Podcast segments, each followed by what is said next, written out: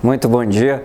Para esta quarta-feira, as condições do tempo mudam um pouco no estado do Paraná, embora continue muito quente e abafado na maioria das regiões, há um pequeno aumento da umidade na atmosfera. E isso vai proporcionar um aumento da instabilidade e por isso, durante o período da tarde, poderemos esperar um pouco mais de chuva, essa chuva clássica de verão que dura 15, 20 minutos em forma de pancadas, mas já numa área um pouquinho maior do que vem ocorrendo nos últimos dias.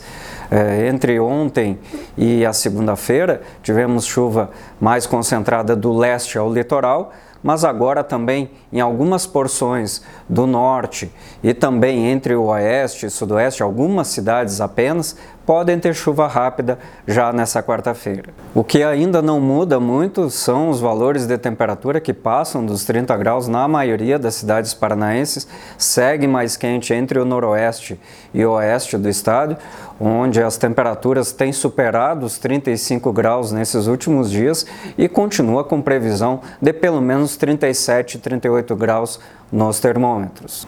E para os próximos dias, a tendência é de continuar com esse regime de precipitação apenas durante o período da tarde e comecinho de noite. Chuvas é, que vêm é, se mantendo mais é, regulares, entre aspas, entre os setores central, leste e também na faixa litorânea.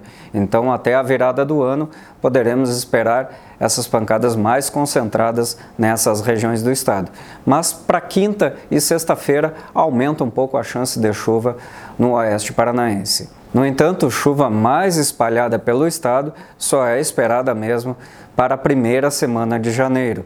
Entre os dias 3, 4 e 5 já há uma condição de chuva bem mais abrangente no estado. Não com volume muito alto é, para os setores que vêm sofrendo com estiagem, mas pelo menos volta a ter chuva nessas regiões que estão severamente castigadas pela falta de chuva dessas últimas semanas ou até mesmo dos últimos meses. Com as informações do tempo, Lisandro Jacobs, meteorologista do Cinepar.